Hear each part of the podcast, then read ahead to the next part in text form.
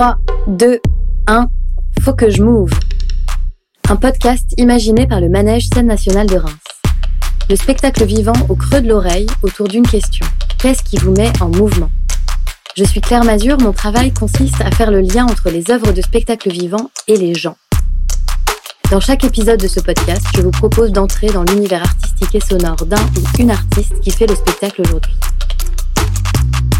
La manière dont les arts du spectacle évoluent est depuis toujours liée aux contextes sociaux et politiques.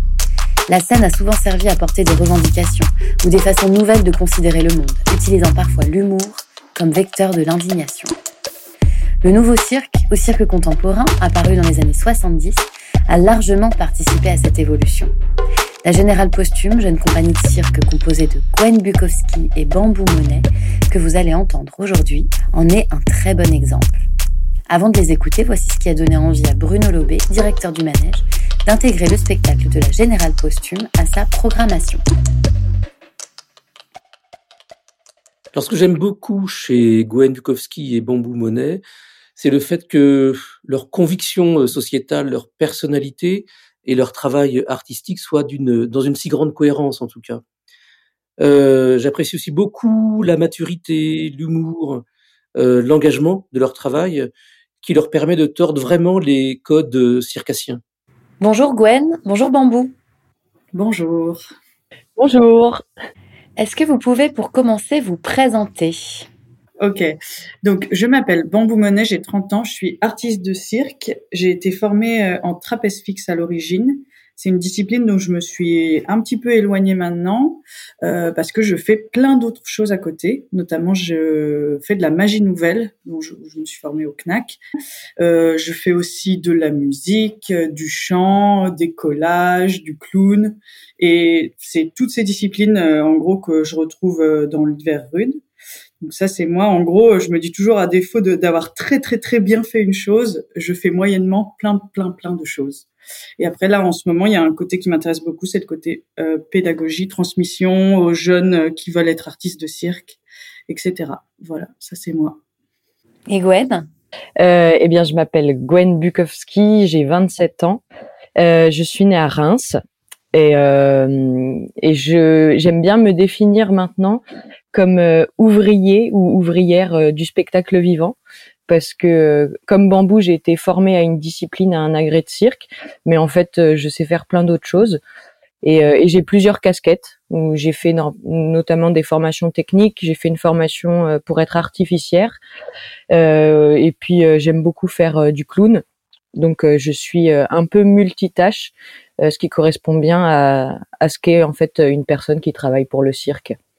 Et alors, quand a eu lieu votre rencontre avec la scène et plus précisément avec le cirque? Euh, moi, j'ai rencontré la, la, scène et le cirque euh, eh ben, au manège de Reims, dans le cirque historique. Et j'étais très très jeune puisque en fait j'ai découvert le cirque et la scène, le spectacle, grâce au cirque éducatif que euh, que j'allais voir quand j'étais euh, à l'école maternelle.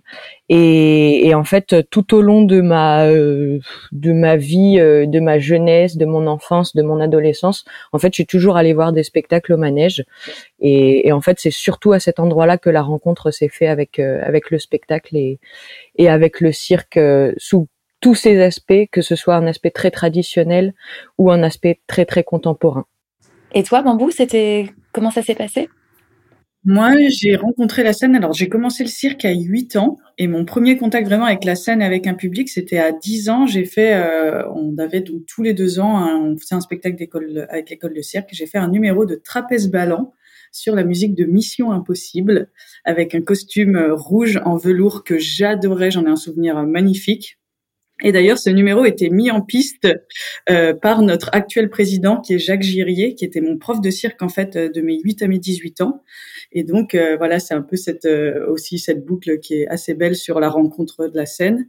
Et mon donc moi j'avais une vision très très traditionnelle du cirque. et à 14 ans, j'ai vu le cirque plume, plus des choses qui sont plus nouveau cirque et du cirque contemporain un peu plus âgé. Et voilà. Et pour toutes les deux, faire une école de cirque, ça a été une évidence? Alors moi, pas du tout, du tout. Euh, donc jusqu'à 14 ans, donc je savais même pas euh, que le métier d'artiste existait. En fait, avant de voir euh, le, un spectacle du cirque Plume, euh, Plic Ploc, si je me souviens bien, euh, je savais même pas qu'on pouvait être artiste de cirque. En fait, comme moi, je voyais que mes profs de cirque, donc Jacques Girier et Fabienne, je les voyais, donc je me disais c'était ça. Donc moi, je voulais, j'ai voulu faire prof de cirque tout de suite. Vers 10 ans, je voulais être prof de cirque. Donc je savais même pas qu'il y avait les écoles et tout. Puis à 16 ans, j'ai tapé dans Google, je crois, école de cirque, où je devais chercher un peu mon, mon orientation. Et là, je découvre le CNAC, miracle. Je sais, je voulais absolument, absolument rentrer au CNAC. Donc, euh, une de mes profs de cirque m'a dit que j'y arriverais jamais, que j'étais pas assez souple, que je tenais pas sur mes mains, que je savais pas faire d'acrobatie, je savais pas faire de danse classique et je n'avais pas commencé le cirque assez tôt. J'avais commencé à 8 ans, mais c'était pas assez tôt. En fait, c'était une vision très traditionnelle, en fait, de euh, qu'on pouvait pas rentrer en école de cirque. Et du coup, j'ai un peu écouté ça, donc euh, je n'y suis pas allée tout, tout de suite, tout de suite. Et finalement, en fait, j'ai réalisé ce rêve de rentrer au CNAC. Finalement, je l'ai réalisé à 23 ans, puisque je suis rentrée en première année. Mais c'est marrant parce que le rêve de 23 ans, c'est pas du tout celui que j'avais à 16 ans, puisqu'en fait, euh, au bout d'un an, j'ai arrêté l'école et je suis partie faire du cirque autrement et ailleurs. Et donc, à peu près comme Gwen, je dois avoir à peu près 6 à 7 ans d'école de cirque de formation, quoi. Et toi, Gwen, du coup, tu, tu connaissais l'existence des écoles de cirque? Comme tu habitais à Reims, peut-être tu connaissais le Centre national des arts du cirque, le CNAC Alors, j'ai eu connaissance de ça, mais euh, en fait, euh, bon, j'ai pas voulu faire du cirque tout de suite, mais j'ai eu une espèce de prise de conscience euh, un jour où j'ai vu, euh, j'ai vu Ludor Citric en spectacle à Reims. Et en fait, ça a été un premier déclic où je me suis dit, ah, en fait, euh, mon métier, j'ai envie que ce soit, j'ai envie que ce soit clown. J'ai envie d'être clown. Et euh, à ce moment-là, trouver des écoles de clowns en termes d'orientation, euh, ça n'existait pas vraiment. Euh, du coup, j'ai rencontré en fait, euh, j'ai rencontré Isona Dodero, qui était dans la première euh, promotion du CNAC, et, euh, et avec qui j'ai beaucoup discuté, et qui me disait, bah être clown, être clown c'est très bien, mais mais ce serait bien que tu entre guillemets que tu grandisses un peu, que tu un peu de maturité et d'expérience de vie euh, avant d'être clown, parce que être clown c'est quand même un, un acte très politique et et il faut avoir un certain regard sur la vie. Euh, du coup, elle m'a dit, bah, si tu veux, fais une école de cirque. Et fais ça pendant un temps, et puis après, si tu veux, tu tu feras euh, tu, tu feras le clown. Et, euh, et du coup, ma, mon premier réflexe un peu de euh, d'élève bien euh, bien cadré, ça a été d'aller au CIO, au Centre d'information et d'orientation, pour savoir comment on devenait artiste de cirque. Et là, je me suis retrouvée face à des gens qui ne savaient pas, qui se disaient mais non, mais en fait, c'est pas un métier normal. Il n'y a pas d'école qui existe pour ça. Il faut avoir grandi dans un cirque. Et là, moi, je, je me suis retrouvée un peu euh, euh, sur, sur le cul, quoi, pour euh, pour dire ça comme ça, euh, parce que du coup, je me suis dit ah mince, mais en fait, personne ne sait comment on va pouvoir euh, devenir artiste de cirque. Et du coup, en discutant avec Isona, elle m'a dit mais si, il y a des écoles qui existent, euh, il y a Lyon, il y a Chambéry. Enfin voilà, elle m'a elle m'a renseigné sur ces écoles-là et du coup j'ai pu aller euh, faire des, des, journées portes ouvertes. Et du coup j'ai passé sept ans en école de cirque. C'est un petit acrobate petit marché. Il glisse sur une patate et se casse le pied. Oh, petit acrobate, tu ne peux plus sauter.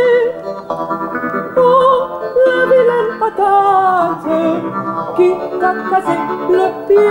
Eh, eh, eh, c'est de petits acrobates qui font leur petit marché. Ils glissent sur des patates et se cassent les pieds. Pauvres petits acrobates, vous ne pouvez plus sauter. Oh, les vilaines patates qui vous ont cassé les pieds On vient d'entendre la chanson de l'acrobate chantée par toi Gwen avec bambou au synthé. Est-ce que l'une et l'autre, vous avez déjà pensé à faire un autre métier? J'ai déjà pensé à faire un autre métier euh, avant d'être euh, dans le cirque et j'ai retrouvé il y a pas très longtemps là un petit carnet euh, d'enfance dans lequel j'avais écrit tous les métiers que j'avais voulu faire et à chaque fois je les avais barrés parce qu'il y avait un nouveau métier qui arrivait. Du coup j'ai j'ai voulu être pompière que j'avais déjà féminisé à l'époque parce que je trouvais que pompier c'était nul, mais pompière c'était vachement bien. Et euh, j'ai voulu être architecte d'intérieur, euh, j'ai voulu être apicultrice. Et, et j'ai une ligne dans ce petit carnet qui dit que je veux être artiste du cirque pour le cirque de Moscou sur glace. Alors là, je pense que j'avais dû voir un spectacle euh, genre de comité d'entreprise du cirque de Moscou sur glace. Et après, il y a après ça c'est rayé et c'est écrit clown cirque. Du coup, c'est pas été mon, on va dire, mon premier métier de rêve euh, d'enfant, euh, mais c'est celui que je fais aujourd'hui et c'est sûr que euh, que je ferai pas ça toute ma vie, euh, puisqu'il y a bien un moment où je vais en avoir marre et sans doute mon corps aussi va en avoir marre. Donc sur un à long terme, c'est sûr que je ne ferai pas ça toute ma vie. Et là, il y a un contexte aussi en ce moment qui est d'avoir quand même une réflexion par rapport à ce métier qui est euh, euh, qui est pas simple à exercer avec euh, beaucoup de restrictions. les deux dernières années, ça a été quand même un peu un calvaire, mais c'est un métier que j'adore et, et, je considère même que c'est pas, en fait, c'est pas mon métier. Ce que je fais là, c'est c'est juste que je fais ce que j'aime et et presque c'est ma récréation dans ma vie. Moi, je me suis toujours dit, je me suis déjà penché plein de fois sur la question, je me suis dit, tiens, si j'avais pas fait du cirque, qu'est-ce que j'aurais fait? Et en fait, je me rends compte qu'adolescente, quoi qu'il arrive, en fait, je sais que j'aurais fait un métier artistique. Euh, ça aurait pu être musicienne, puisque j'avais commencé l'accordéon très tôt. J'aurais pu être comédienne, puisque du coup, j'ai fait du théâtre toute mon adolescence, la fac de théâtre, ou danseuse, ou plasticienne, parce que j'adore les objets plastiques et tout ça. Enfin, je m'étais renseignée un peu sur tous les métiers artistiques. Je me dis juste, le cirque a été sur mon chemin, et c'est cette voie que j'ai choisie, mais ça aurait pu être... Euh, complètement une autre, mais artistique en fait, c'était sûr. Et si là maintenant je voulais changer, parce que en soi, euh, c'est un peu comme comme Gwen aussi, il y a ce truc-là, enfin comme Gwen ou comme beaucoup d'artistes de cirque, comme c'est une discipline qui est très physique, on peut pas l'exercer tel quel toute notre vie. Et puis il y a un truc, on en avait déjà parlé avec Gwen, le côté d'être, de se sentir un peu déjà has-been techniquement. Bah, pourtant, je suis sortie d'école de cirque il y a 4-5 ans. J'ai déjà l'impression d'être complètement, complètement dépassé par les jeunes trapézistes qui arrivent, qui sont là aujourd'hui, qui ont révolutionné le trapèze fixe comme jamais. Et euh, donc, je sais que moi, ma place dans le spectacle vivant, elle est ailleurs qu'être la meilleure du monde ou qu'être une super héroïne. Et que de toute façon, mon côté un peu, euh, justement, touche à tout, c'est ça qui, que je vais continuer. Euh, et si, rien à voir, j'aimerais être cuisinière. Vous vous êtes euh, rencontrés euh, donc à l'école de Lyon, vous avez passé deux ans ensemble. Euh, vous avez tout de suite commencé à travailler ensemble pendant ces deux ans ou c'est venu bien après? Alors euh, déjà, donc on va fêter nous nos dix ans de rencontre dans quelques mois, puisqu'on s'est rencontrés en 2012, et euh, on va dire que nos trapèzes ils étaient accrochés côte à côte. Dans mon souvenir, oui, forcément tu, tu dialogues et tout ça, mais euh, la rencontre elle se fait petit à petit. Puis nous, on était quand même voilà dix ans de moins, un peu jeunes et tout ça. on a mis, je crois que c'est vraiment en deuxième année qu'on s'est vraiment connectés toutes les deux et qu'on a commencé à faire un petit peu des petites, ce qu'ils appellent des brouillonnades, c'est des petits essais de cirque où on présente euh, du travail en cours et là on commençait à présenter des choses en duo, on commençait à déjà se dire ah tiens on ferait bien un spectacle ensemble mais on savait pas du tout ce que ça voulait dire, on pensait que on allait deux semaines dans le garage de ma mère et c'est bon c'était créé, ensuite il y avait qu'à aller dans les théâtres et le jouer, on savait rien du tout. Et donc vous vous êtes retrouvés euh, plusieurs années après et vous avez créé la compagnie. D'où c'est venu ce nom, la Générale Posthume? Alors la générale posthume, on a cherché pendant super longtemps euh, des noms de spectacles, des noms de compagnie. On avait un espèce de doc partagé où on écrivait plein plein de choses, plein de références. Et puis un jour, euh, première résidence, on était au CNAC. Puis on rigole un petit peu comme ça. Il faut euh, parce qu'à l'opéra ils disent on fait la générale piano, on fait la générale costume, etc. Donc nous comme on a beaucoup de costumes, on commençait à dire ah, peut-être on fait la générale costume. Puis quelqu'un, en rigolant, euh, je crois, je Idriss Roca qui était là, à ce moment-là, en regard extérieur, dit ah la générale posthume et euh, ça reste. Et il y a, en fait, nous, on, je pense qu'on a un peu une espèce de hum, d'intérêt pour euh, pour les. En fait, moi, l'idée de sortir une œuvre à, titre posthume, être connu que quand on est mort, jouer de la fatalité, la mort qui est là tout le temps, et du coup, ce côté posthume, il nous allait bien. Et en même temps, avec le jeu de mots en référence à l'opéra et au théâtre voilà, qui faisait tout ça. Comment définiriez-vous ce qui vous pousse à monter sur scène, à tout risquer d'une certaine manière devant des spectateurs? Qu'est-ce qui vous met en mouvement? Moi, je me suis rendu compte en fait que ce qui me poussait à monter sur scène, euh, en fait, c'était euh, ce que j'appelle les tripes, un mélange de rage, d'émotions que j'arrive pas bien à nommer.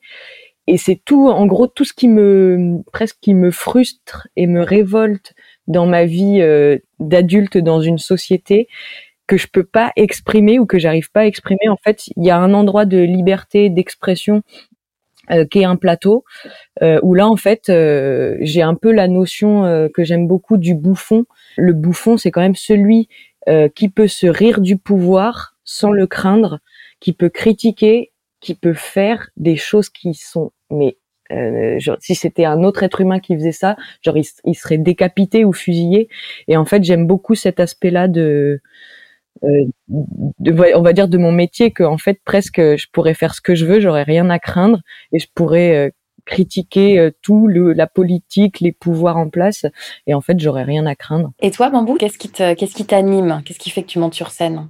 Eh ben si je suis très bête et méchante, en fait c'est fou mais je ne sais rien faire d'autre et c'est la chose que je fais le mieux finalement.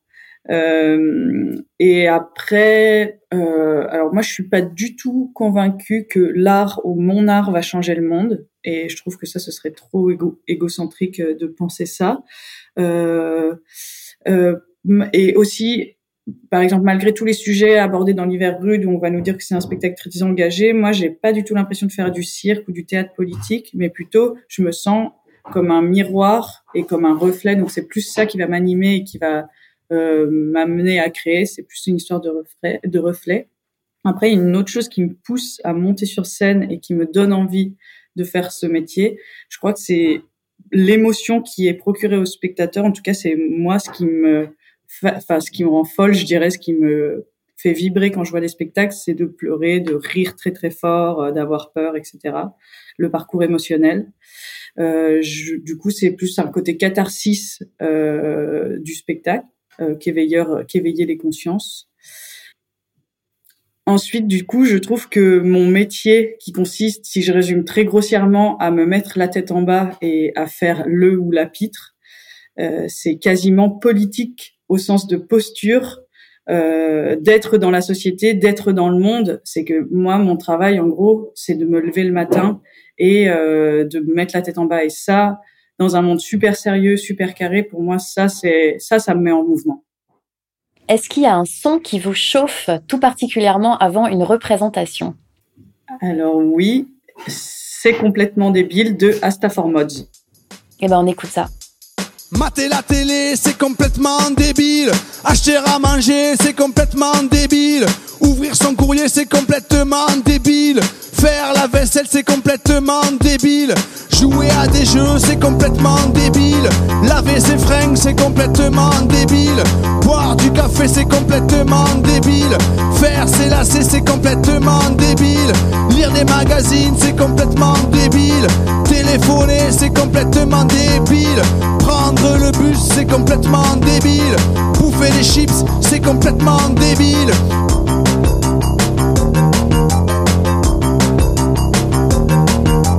Changer une ampoule, c'est complètement. Ses chaussures, c'est complètement débile. Voter pour un type, c'est complètement débile. Aller travailler, c'est complètement débile. Tirer la palombe, c'est complètement débile. Faire du parapente, c'est complètement débile. Balayer les feuilles, c'est complètement débile. Lire des BD, c'est complètement débile.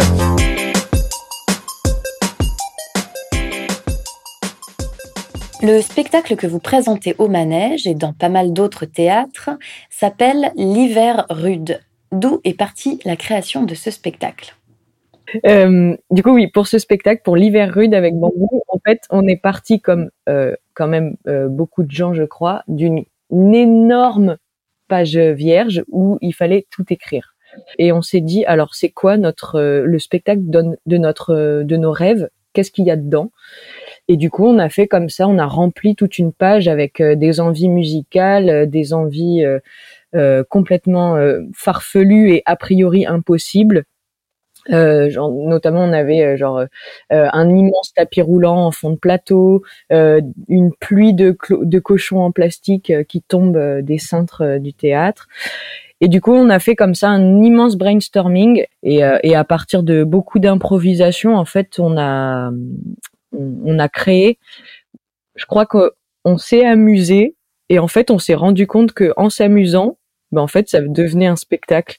Et en fait, on a beaucoup rigolé et je crois qu'on s'est un peu dit, peut-être euh, inconsciemment, ah ben en fait, si ça nous fait rire nous, ça va bien faire rire d'autres gens, on espère. Comment vous avez pensé la place du spectateur dans l'hiver rude? Alors, au tout début, on voulait complètement euh, chambouler la place du spectateur, euh, euh, jouer dans le public, créer des petits espaces sur sur le plateau, jouer dans les cintres, c'est-à-dire en l'air. voilà, on voulait complètement ça, on l'a complètement perdu. Et après, il y avait plus une façon de dans quel état on le met. Donc, moi, j'ai été très intéressée par par Brecht, la distanciation, le quatrième mur présent ou absent, comment on peut des fois mettre un quatrième mur et rentrer dans une totale fiction où du coup le spectateur va s'installer dans son siège et va euh, apprécier, regarder, et ensuite juste après on pète le quatrième mur et là le, spectateur on lui parle en direct, on lui parle dans les yeux, on l'éclaire donc on rallume euh, l'éclairage public, on rallume peut-être les services donc l'éclairage euh, l'éclairage de la salle très très technique et donc et là du coup il est ressollicité donc il est ré réveillé. Ensuite il y avait sur l'entrée publique euh, et les et la sortie publique en fait on a à un moment on s'est vraiment dit on veut voir euh, l'hiver rude comme une euh, réunion réussie ou comme un repas d'amis réussi c'est-à-dire que c'est pas simplement les gens ils arrivent au théâtre et ils rentrent dans la salle, ils sortent. Non, il y a un accueil avec du popcorn et il y a une exposition qui est là, donc ça pourrait s'apparenter. Quand on a un invité qui arrive, on lui laisse rarement euh, sans rien dans les mains, ou on le laisse pas patienter dans le salon pendant qu'on fait quelque chose dans une autre pièce. Donc là, c'était ça. Ils ont quelque chose dans les mains à grignoter, ils peuvent commencer à regarder l'exposition, etc.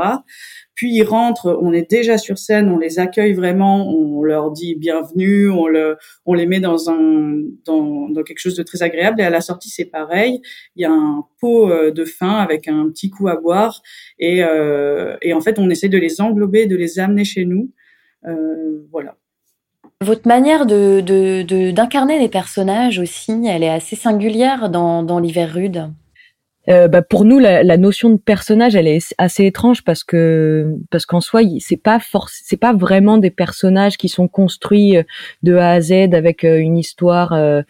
Nous, on aime bien en fait quand euh, quand le personnage ou quand la personne, elle apparaît toute seule, ou que c'est juste un petit détail qui va faire que d'un seul coup il y a euh, ce qu'on appelle un personnage. Et il y a un, un autre aspect aussi de, de cette chose-là du jeu. Je crois qu'on a eu beaucoup de chance parce qu'on est passé par euh, par entre les mains de, de professeurs en fait qui nous ont appris à, à jouer à jouer simple à jouer juste et à jouer euh, ben, ouais un jeu très naturel et très spontané. en fait, on est très sincère dans ce spectacle. Euh, tout, tout ce qu'on raconte, euh, à, peu de choses près, c'est, des choses qui sont vraies, des choses qui, qui se sont passées dans la vie ou qui, qui nous concernent. Et, euh, et on n'a pas besoin d'en faire des caisses. Euh, enfin, quand je dis en faire des caisses, c'est exagérer le personnage, exagérer le propos pour que les gens comprennent bien le meilleur moyen de, toucher les gens, je crois que c'est euh, bah, c'est d'être sincère et plus t'es sincère et plus t'es universel dans ce que tu dis et plus t'as de chances de retrouver euh, émotionnellement des gens et de créer des connexions. Quand on regarde euh, la description du spectacle, il y a le mot cirque qui apparaît et c'est pas forcément ce que le grand public imagine d'un spectacle de cirque. Qu'est-ce que vous diriez sur ça, du coup, sur le fait que ça bouscule peut-être un peu les codes de ce que c'est le cirque pour la majorité des gens?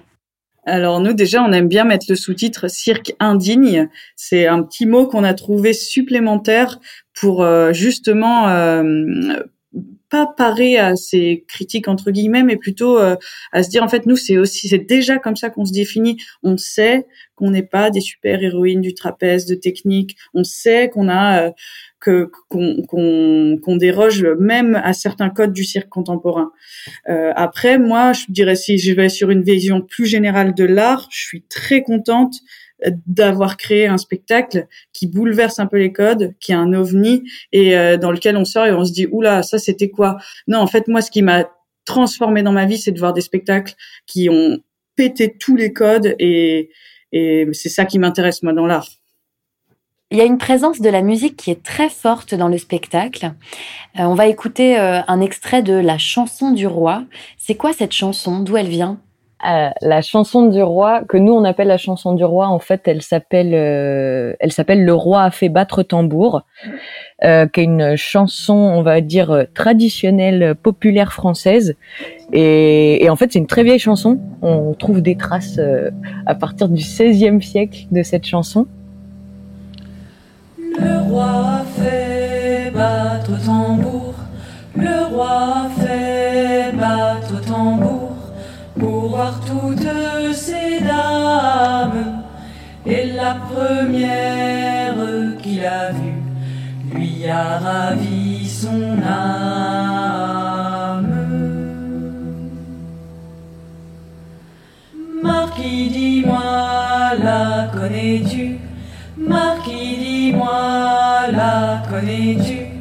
Qui est cette jolie dame? Et le marquis a répondu Sire roi, c'est ma femme.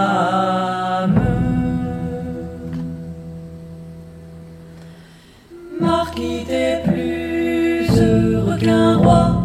Marquis, t'es plus heureux qu'un roi d'avoir femme si belle.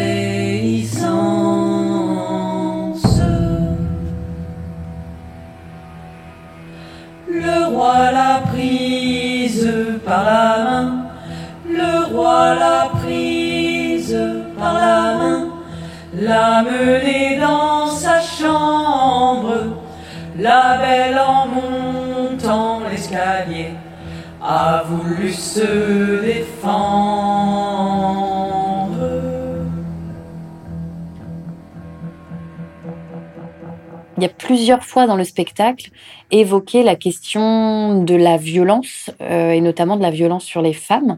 En fait, euh, ça fait des années qu'on fait, des années qu'on, depuis qu'on fait ce spectacle, qu'on fait ces impros autour de ça, où on a du mal à, à donner un mot sur euh, le thème un peu de ce spectacle. Et en fait, l'autre jour, en discutant avec des amis, je me suis rendu compte que c'est pas un spectacle sur les violences faites aux femmes. Pour moi, c'est un spectacle sur les violences patriarcales. C'est qu'est-ce que le patriarcat fait à notre société.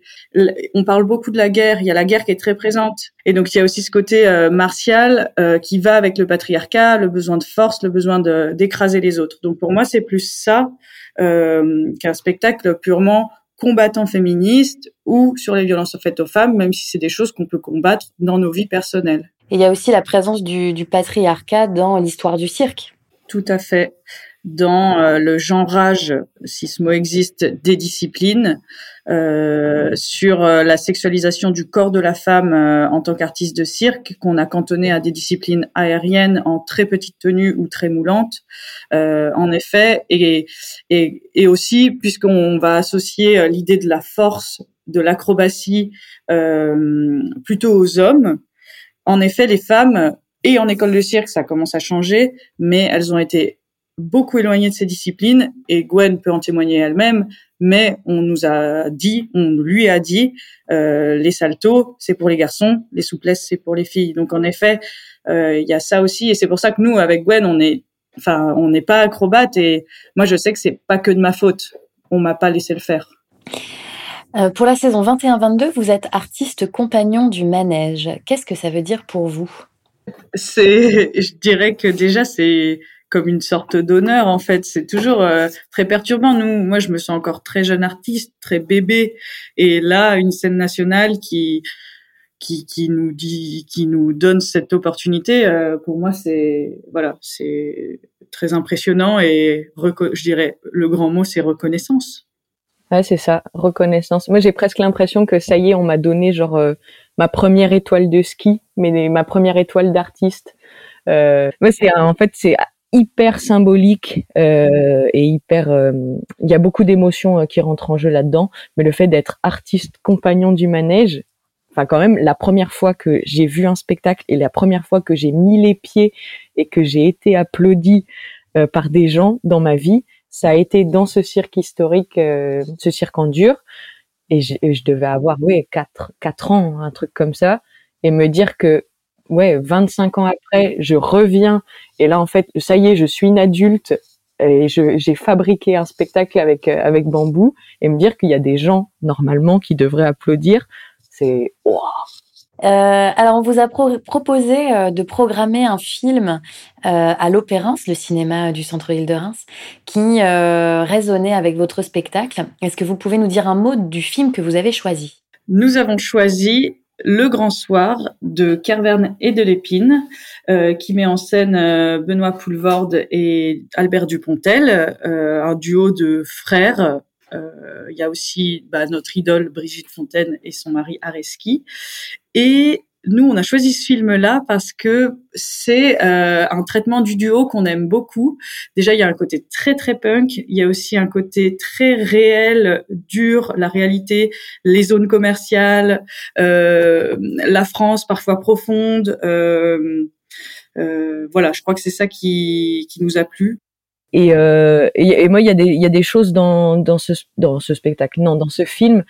Euh, qui font qui font beaucoup écho à, à des choses qu'on a pu vivre avec Bambou, des moments où euh, où genre nous on pouvait s'apparenter euh, à, à, cette, à ce personnage euh, punk complètement dehors de, de la société qui refuse qui refuse plein de choses et en même temps avec plein d'autres gens autour qui qui lui disent mais mais t'es pas à ta place c'est pas c'est pas comme ça qu'on vit c'est pas comme ça qu'il va falloir euh, euh, continuer si tu veux qu'il t'arrive quelque chose de bien et en fait, j'ai la sensation qu'on pourrait presque transposer ça à, au fait que euh, on a choisi ce métier-là de, de, de, faire du cirque et qu'en fait, c'est comme si tout autour de nous, genre les banquiers ou les gens autour, ils nous disent non, mais vous pouvez pas vivre comme ça, c'est pas possible.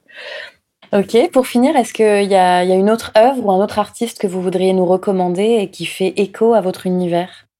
Pour moi, ce serait euh, le collectif Ivan Mosjoukine, euh, avec leur spectacle Not on the Circus, euh, qui est vraiment pour moi une révolution du cirque contemporain et une inspiration sans fin.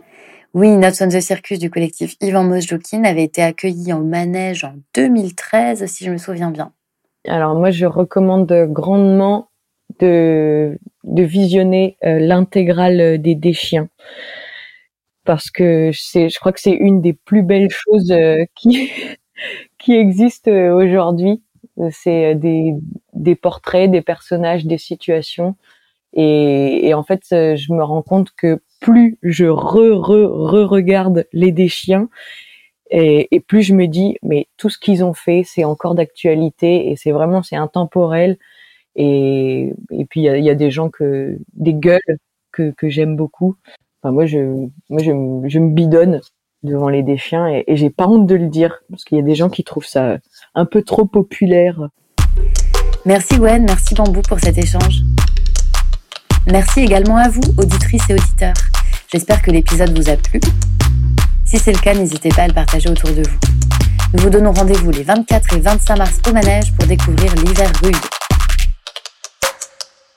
Pour les personnes qui ne vivent pas à Reims, retrouvez toutes les dates de tournée sur la généralcostume.com. Pour ma part, je vous retrouve bientôt pour un nouvel épisode de Faut que je monte, le podcast du Manège de Reims, réalisé en partenariat avec Aparté Studio et le studio Le Son de l'encre. Bye